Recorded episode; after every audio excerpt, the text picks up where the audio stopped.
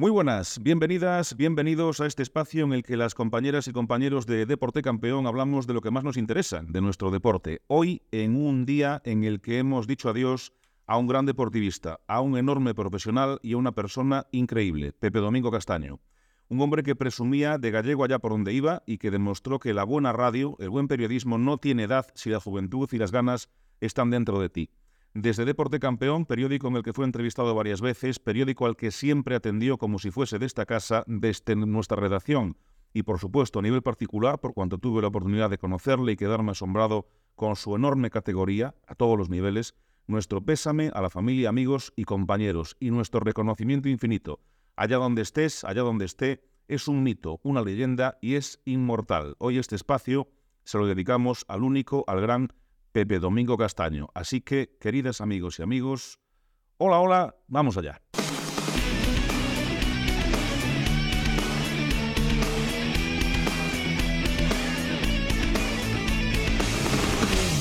Comenzamos saludando a nuestros compañeros. Don Armando Palleiro, muy buenas. ¿Qué tal? Buenas tardes. Don Eder Pereira, muy buenas. Don Santi Mendoza, muy buenas. Bueno, eh, el veterano aquí ahora mismo soy yo, pero Armando tampoco, digamos que tiene todo el pelo blanco, ¿no? Y sí podemos hacer una pequeña semblanza o referencia al gran Pepe Domingo Castaño.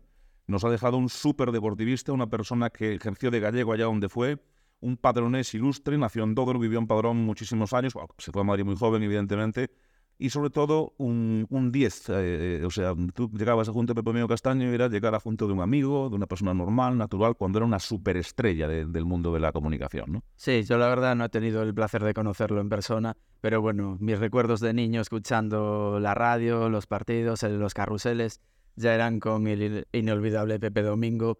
Y bueno, qué decir de él, ¿no? Un hombre que ha transformado la radio, que fue un símbolo de, de cómo, pues un poco aunar el sentimiento de todas las aficiones, ¿no? Quiero decir, que consiguió algo dificilísimo y es que cualquier seguidor de fútbol, cualquier hincha, independientemente de sus colores, pues sintiese admiración por él, ¿no? Y eso es a base de buen hacer, a base de, ese sentidiño, de ese, de ese pues encanto que ha transmitido a, toda la radio deportiva española. La verdad que ha sido un día triste. Eder, eh, tú eres más joven que Armando, pero bueno, eh, ¿quién no conoce a Pepe Domingo? Luego le preguntaré también a Santi, que Santi es el más joven de la redacción.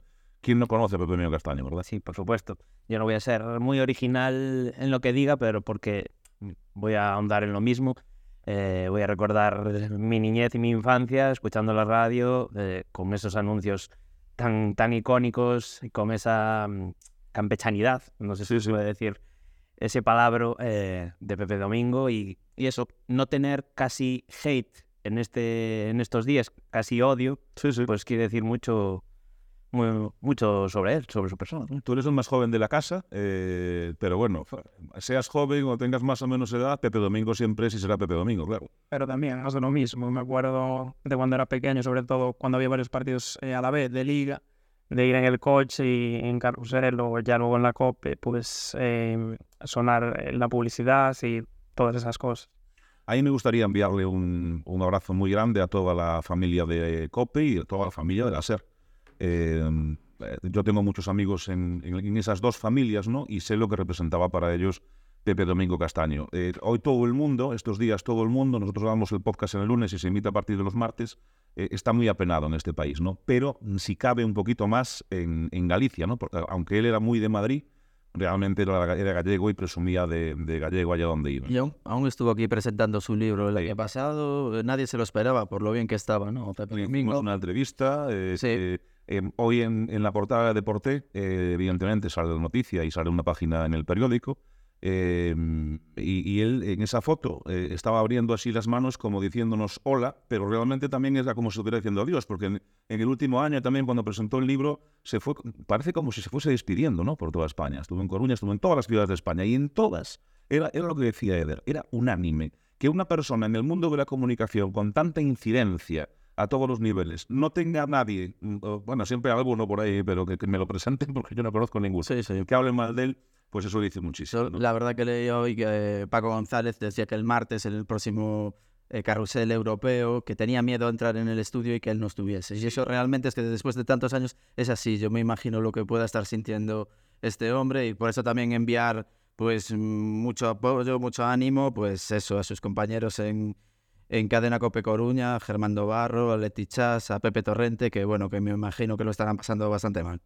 Y, y, enhorabuena también a toda la gente de COPE, porque hicieron un despliegue tremendo tanto el domingo como el lunes, también a nivel local, con Germán y con todo el equipo. Eh, la verdad es que, bueno, eh, estas enhorabuenas no gustan, ¿no? Porque no gustan, pero sí que hay que dárselas al, César lo que es del César y en este caso han hecho un trabajo tremendo con un nudo en, en la garganta, pero, pero pues eh, a la altura de los profesionales que son y a la altura del enorme profesional que fue y será siempre Pepe Domingo Castaño va por él, este espacio en el que hablamos, vamos a hablar de lo primero que vamos a hablar y lo primero que vamos a hablar es del Deport, porque hay un reportaje que está trabajándose, de lo tiene ahora máquinas, es que yo creo que hay que empezar por ahí. Eh, eh, lo vais a ver publicado hoy en papel y en, y en digital también, pero es que ojo al dato, como decía José María García, ojo al dato, que no es ninguna broma, Llevamos 108 partidos de liga sin que al Deportivo, al rival del Deportivo, por una acción o con violencia o con demasiada fuerza con una evidencia clara de tarjeta roja, bueno, pues sin que le muestren ni una tarjeta roja al, al rival del Deportivo. Esto es Tolhausa. Yo quiero ser árbitro también. Eso sí, desde que el Deportivo bajó a, a desde de segunda división, las tres últimas temporadas, más lo poco que va de esta, se han ha disputado 113 partidos oficiales, tanto en Liga como en Playoff como en Copa. Y los rivales han visto 13 rojas, 7 dobles amarillas y seis rojas directas, pero solo una de ellas ha sido por una entrada con una dureza excesiva. Fue Quique Pina, jugador del Guijuelo, el 22 de noviembre del 2020, por una entrada sobre Keco Contán para parar una contra con excesiva dureza, como decía, y las demás rojas directas han sido por un portero por parar el balón con la mano fuera del área, un agarrón siendo el último hombre, protestas y ese tipo de cosas. Pero las acciones que todos tenemos en la memoria de excesiva dureza que han recibido los jugadores del Depor en, estas últimas temporadas, pero está más en boca de todos las últimas que hemos visto, como que le rompió el pómulo a, Aquiles de Kait Jiménez, que el mismo hombre mmm, el pasado sábado hizo una entrada muy dura a Diego Villares, como la de Sábita Lucas, pues esas han mantenido el castigo que sí que tuvo hace ya bueno, ya no sé ni cuántos meses, no lo he contado aún, pero en noviembre de 2020, la de Quique Pi.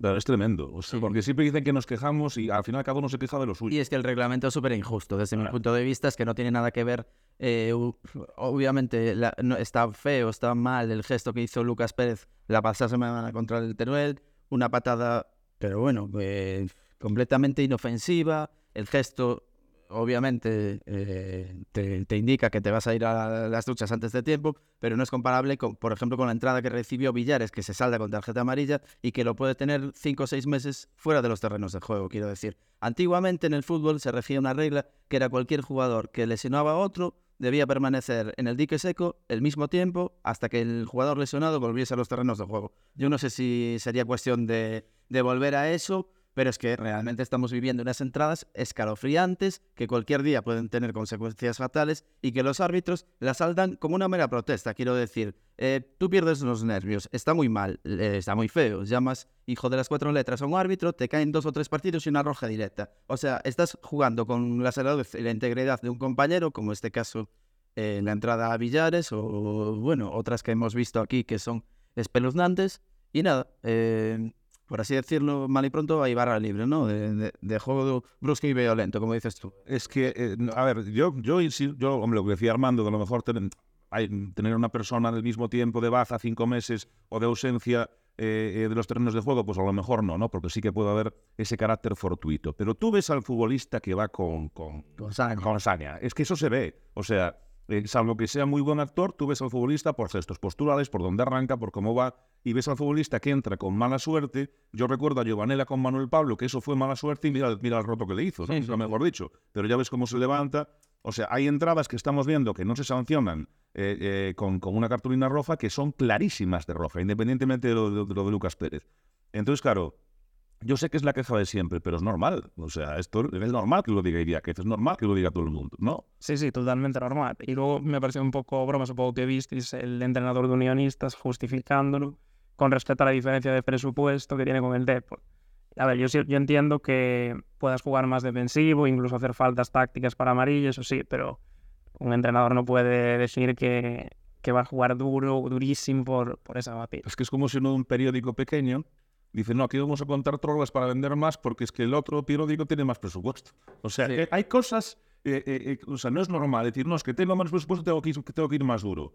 Que tienes que ser a lo mejor más directo porque tu fútbol no puede ser de más calidad, ¿de acuerdo? Que tienes que ser más contundente porque tu fútbol te exige precisamente eso, ¿de acuerdo? Pero una cosa es la contundencia, ser más directo, más fuerte, y otra cosa es ir a fastidiar al rival, porque yo entiendo que los entrenadores le tienen que decir a, a los futbolistas, oye, apriétale a Mella, que es joven, apriétale a Jeremiah, que es joven, eh, eh, venga, encima de Lucas, que lo va a sacar de sus casillas, venga, porque son armas, claro. No, hombre, y nosotros hemos tenido en el Deportivo jugadores que solo los parabas con faltas. Quiero decir, Calmiña, Valerón, gente que tenía ya un control orientado espectacular, que tenía un primer toque sensacional, que dribbling, que tenía regate, que tenía todo, ¿no? Y que estamos acostumbrados a que se reciban ese tipo de marcajes, pero es que llega un punto que hay demasiadas coincidencias. En el final de la temporada pasada sufrimos el- la lesión de mm, Alberto Quiles, la lesión de Lucas Pérez. Ahora mismo tenemos una línea delantera que está siendo masacrada. Quiero decir, son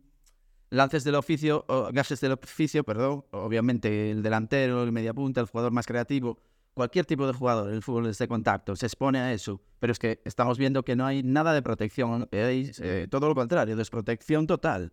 Eso sí, como un Pablo nuestro haga una acción como la que hizo el jugador que le entra a Villares, y si Villares no salta, lo decíamos antes, le, le rompe tibia, peroné y la cabeza, vamos, o sea, porque yo el artículo y digo, ¿a qué estamos esperando? ¿A otra rotura de tibia y peroné? ¿Estamos esperando eso? ¿A que ya revienten a un jugador y digan, no, es que le entra fuerte al deportivo por lo que sea? Pero ahora es que no.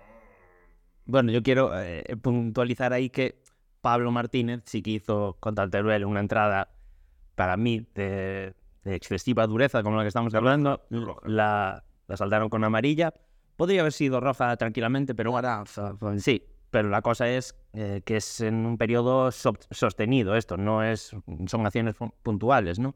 Y respecto a lo que decía Santi del entrenador rival, pues claro, los rivales están en todo su derecho de ir al límite de jugar brusco si quieren, pero Sí, para algo. eh, para algo está el árbitro, para impartir justicia. Y con esto tampoco quiero, con este reportaje y con, con esto que estamos hablando, tampoco quiero sacarle responsabilidad al Depor, que aún así, con todos los lesionados, con todas las dificultades de este tipo, tiene que jugar mejor partido que el que jugó.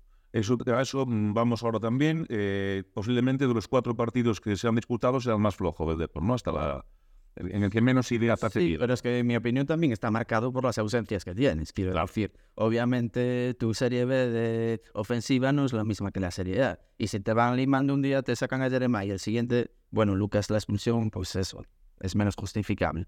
Después es que pierdes a, a determinados hombres, ahora ya, eh, que me lo expliquen, quiero decir. Obviamente, Caliente que sales. Claro, es que tú en el Madrid pues estás viendo que pierdes a hombres relevantes. Eh, juega José Lu, juega, bueno, Bellingham está, sigue ahí. eh, Y el equipo ofensivamente se resiente. ¿Qué no le va a pasar a- al Deportivo con, sin sus hombres principales de ataque, no? De, de los cuatro primeros, eh, faltan tres. Y si Lucas Pérez, que el otro día también, otro trabajo de Eder, eh, hablábamos de la Lucas dependencia, es decir, que en un montón de partidos sin Lucas, eh, eh, pues creo que eran 24, ¿23? ahora 24, Ah, bueno, claro. ahora el Depor ha- solo ha ganado 3, ¿no? O sea, y eso se nota mucho, porque a veces decimos, no, es que Lucas, Lucas está a otro nivel, y muchas veces se ve que está a otro nivel en acciones muy puntuales de desmarques, etcétera, y se nota muchísimo, eso la presencia en el campo ya te evita que haya mucho movimiento, que uno esté muy pendiente en vigilancia, que otro esté casi en marcarse constantemente, entonces, bueno, eh, pero aún así, vale, no es excusa. Hay plantilla, hay que andar. Es decir, Cornellá, a 8 de la tarde el sábado hay que ganar, mm, porque ahora ya sé que estamos siempre con lo mismo, pero es que es cierto, el Deport lleva una victoria en cuatro partidos. Sí, hay casting de nueve ahora mismo. A ver, la principal incógnita, a la fecha de que estamos grabando, a esta hora no sabemos el parte, el parte Barbero. médico de Barbero, pero obviamente eh, sería muy improbable que estuviese en este partido. Y estará unos, quizás un mes, un par de meses de baja, mm, si todo apunta a que su lesión es de menisco. Esperemos que no sea más grave aún. Y, y nada, a buscar delantero, porque tal vez Davo, tal vez Martín Ochoa, tal vez un falso 9 como Pablo Muñoz o como o jugador ofensivo como Callarga, como Valcarce, pero es que tampoco tenemos muchas opciones. Al Fabril. Sí, está Kevin ahí, ¿no? Y uno- unos minutos que salió en la primera jornada, que fue Nájera. ¿Quién? No, Ochoa. que- Ochoa, me equivoqué, me equivoqué. Eh, perdón. Ochoa y tuvo unos movimientos muy buenos. Es cierto que los equipos estaban ya al final, había cansancio en las defensas, pero bueno, eh, también está Fabril ahí, ¿no? Que está, aparte la gente que está subiendo de la cantera, está respondiendo hasta que nos la quitan por una falta. Es decir, ya tenemos dos canteranos que estaban en el primer equipo mm, actuando, mm, pero muy bien, y los dos han pasado por quirófano. O sea, los dos han pasado por quirófano y llevamos cuatro jornadas de liga. No, es que nos quejamos mucho en, en Coruña, estamos siempre quejándonos en el Deportivo. Es, claro, es que para no quejarse. O sea, estos lo hacen a otro equipo y no lo sé. También es que no sé si a lo mejor enviando una queja formal puede ser peor todavía o mejor quedarse callado. No, yo, yo desde luego creo que, que esto hay que denunciarlo, que Fernando Soriano ha hecho estupendamente por, porque vamos, porque los árbitros es, es, es verdad que vienen aquí a ser valientes a Riazor para que no eh, demostrar ese carácter, esa personalidad, pero no pueden confundir ser, ser eh, imparciales con perjudicar al, Porque es injusto. local. Es injusto, completamente injusto. Entonces, a ver, a ver qué pasa el sábado, pero bueno, que esto, la verdad que 6 puntos de 12 mm, ya empieza a ser un poco, no preocupante, pero bueno, que no, no se pueden eh, dejar volar más puntos de Riazor. El sábado 3-0. A mí me llega, a mí me llega uno. Tú y yo, 3-0. A ver quién los marca. A ver quién los marca. Tenéis todos unas sonrisas extrañas. Ahora para mí, Jaco Couce acaba de llegar, también tiene una sonrisa extraña. ¿Qué pasa? 3-0. Los puede marcar uno jurado, otro de cabeza, uno de los Pablos y otro en propia puerta. Sí, está ahí, 3-0. Es que eh, eso es cierto, en el momento que los delanteros pues, no tienen su día o no están inspirados o hay bajas importantes, el resto de las líneas del equipo tienen que eh, ayudar también en esa, en, es- en esa misión, ¿no? Pero bueno, que no es un- el objetivo específico de, de esos jugadores. Y un par de datos que vi hoy positivos es que, por ejemplo, el líder, el Nastic, lleva cuatro goles a favor y uno en contra, igual que el Depor. Y en esta jornada hubo cuatro empates y seis victorias fuera. Por eso indica que la competición es igualadísima y tampoco, ya se vio el año pasado, que el Racing de Ferrol no necesitaba precisamente ganar todos los partidos. Entonces, mientras el Depor vaya sumando, jugando mal y ganando en casa, sobre todo si conviertes un fortín, puede, puede ser una buena temporada. Por dar un dato optimista. No, no, y, yo soy activista y, aparte de los últimos entrenadores que han pasado por aquí, a mí el que más me gusta es Idiáquez. Eh, bueno, comparado con el del año pasado, de aquí a, a- allá, mm, allá, al sur. Pero bueno, eh, hablamos también del, de la banca, del de por la banca, porque arrancó la liga dos partidos, dos victorias y, y la cosa va como tiene que ir, ¿no? Sí, a ver, dos victorias prácticamente. Sí, en el último minuto, Una, una remontando ahora le pegas. ya. a unos Vegas, una de 85-86 y otra en el descuento. Pero seguramente más merecida la de ayer, porque el Atlético tuvo solo un par de ocasiones y el, el de por la banca fue mejor en la primera parte, luego le empataron nada más empezar la segunda. Y los últimos 10 minutos fueron un asedio de centros, muchos de ellos eh, con Elena, jugadora de 15 años que promete muchísimo, hasta que al final eh, se obtuvo el premio en el minuto 92 y se, se, Tú llevas un fin de semana ahí on fire, como, como solemos decir, con un montón de cosas. Te resumen un poco del fútbol de Osnosos, que hubo victorias de todos. Ronald Silva, ganó el Silva, ganó el Betanzos, ganó el Izos, que va líder. eh, el Fabril empató y, y el Bergantiños también empató. No palmamos ninguno de la zona, ¿eh? de aquí del norte del norte, no hemos palmado ninguno. Eso es buena, buena señal. Eh, vamos a hablar también, eh, va- vamos a hacer un cambio ahora. Eso, eso que suena son las sillas, pero es porque tenemos que hacer el cambio para que Yago Couce. Don Yago Couce que nos va a hablar de- del fin de semana mm, polideportivo, que ha tenido también un poco de todo, ¿no? Eh, están los equipos arrancando, están las ligas a punto de comenzar. Don Yago, muy buenas. Muy buenas. Co- Bueno, eh, ya co- ahora mismo vamos bien de tiempo porque ha quedado a las seis, estamos grabando el podcast, son las cinco y media pasadas, y, y va bien de tiempo porque tiene una entrevista con Roberto Blach y, y- y con Barreiro, que son dos tipos que vienen de, de hacer nada menos que de seis rallies en el Campeonato del Mundo de juvenil, ¿no? O sea, tremendo. Los tienes ahora aquí en nada, ¿no? Sí, está esperando para que haga una valoración de esta primera temporada que solo querían experimentar Joder. y quedaron cuartos con la general. Es algo que viene. como el chiste, ¿no? Que se equivocó, se metió en el hipódromo y dice, "Ah, me metí en un hipódromo, quería ver los caballos, pero no sé cómo dice, que de repente me meten en una casa, yo no veo nada, y de repente se me monta un chico pequeñito encima, me empieza a dar con una fusta, pam, pam, pam, se abren unas puertas y dice, coño, ¿qué hiciste? Bueno, lo que pude, quedé cuarto, ¿no? Pues esto igual.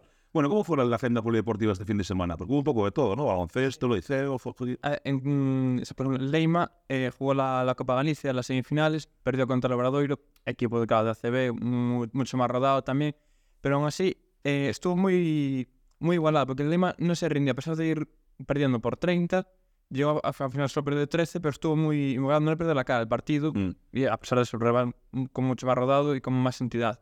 Pues el Liceo ganó al, al Rivas 9-4, en los primeros 15 minutos lleva 5-1, una cosa así, un equipo recién ascendido. Están muy motivados, muy bien físicamente para afrontar este fin de la, la Supercopa en Reus. El primer título de la temporada contra el Reus, además, un clásico. Entonces, los muchachos de Juan Copa parece que, que van a volver a pelear por, por los títulos. También tenemos una novedad, que es el hockey coruña femenino, que hizo la apuesta de largo este, este fin de semana en, en Riazor, que presentó sus dos camisetas y disputó un amistoso contra el Rasue, que ganó 4-1. Muy cómodas las chicas de, de Stanis. Entonces, yo creo que estuvo muy bien. Después el OAR ya empezó la liga, igual que el Culleredo. Ganando. El OAR ganó muy bien contra el, el Porriño, demostrando que el equipo sigue teniendo esa caracterización de defensa férrea y aprovechando los contraataques al máximo, que era la máxima de que tenían antes con Pablo Aguirre Gaviria y con Jacobo Nova, o hasta Marcos Fernández, que también quiere seguir por esa línea. Y el Culleredo, cada equipo recién ascendido, primera vez, no le fue tan bien porque además se tocó contra uno de los a priori candidatos al, al ascenso como era el Teucro. Después, este mañana, ya empieza el Mundial J80, que tenemos a Miguel Fernández Vasco ahí, Mm. representando, que espera conseguir la, la corona, que Yo sí va a ser muy complicada, pero va por todos. hay gente campeona mundial. Y tenemos el que también empieza la liga este, este fin de semana en casa contra el Guecho. Entonces va a ser un partido complicado, habrá que estar atentos a ver cómo, cómo os va este, este año. Bueno, pues este ha sido el menú. Esperemos que os haya gustado, que os haya, que haya sido sabroso. Mm, Como, como solamente perdió uno de todos, ha sido bastante sabroso, ¿no? El día ahora va a ser cuando hablemos de un montón de equipos y no pierda ninguno. Siempre tiene que haber un poco de todo, ¿no? Pero lo importante es que eh, los equipos siguen adelante, la ilusión va por bandera en todas las disciplinas y van dejando el nombre de nuestra ciudad, nuestra influencia, pero bien, bien alto. Así que siempre nos reconforta. Les queremos ver ganar, pero si pierden, aquí estamos también para, para apoyarles. Gracias, Ever, que está por allí al fondo. Gracias. Gra- Gracias, Armando. Gracias y todos a Riazor el sábado. Bueno, vamos a fallar ninguno. Va a haber que entrar de perfil. Eso lo hablaremos el lunes que viene. Cerca de 28.000, cuidado, eh. Lista de espera. A ver si hay sitio para todo. Es lo que toca. Vayamos, va- y los que no sean socios, váyanse dando de alta porque la cosa se, vamos, o sea, se nos acaba. Lista de espera, como los grandes, como el Atleti de Bilbao y como el Barcelona y el Madrid, somos así. Coruña, no traten de entenderlo, los que no sean deportivistas. Yago, muchas gracias. Muchas gracias a ti. Sandy, muchas gracias. Y a todas vosotras y vosotros, muchísimas gracias por estar ahí, por estar con Deporte Campeón. Hasta la próxima.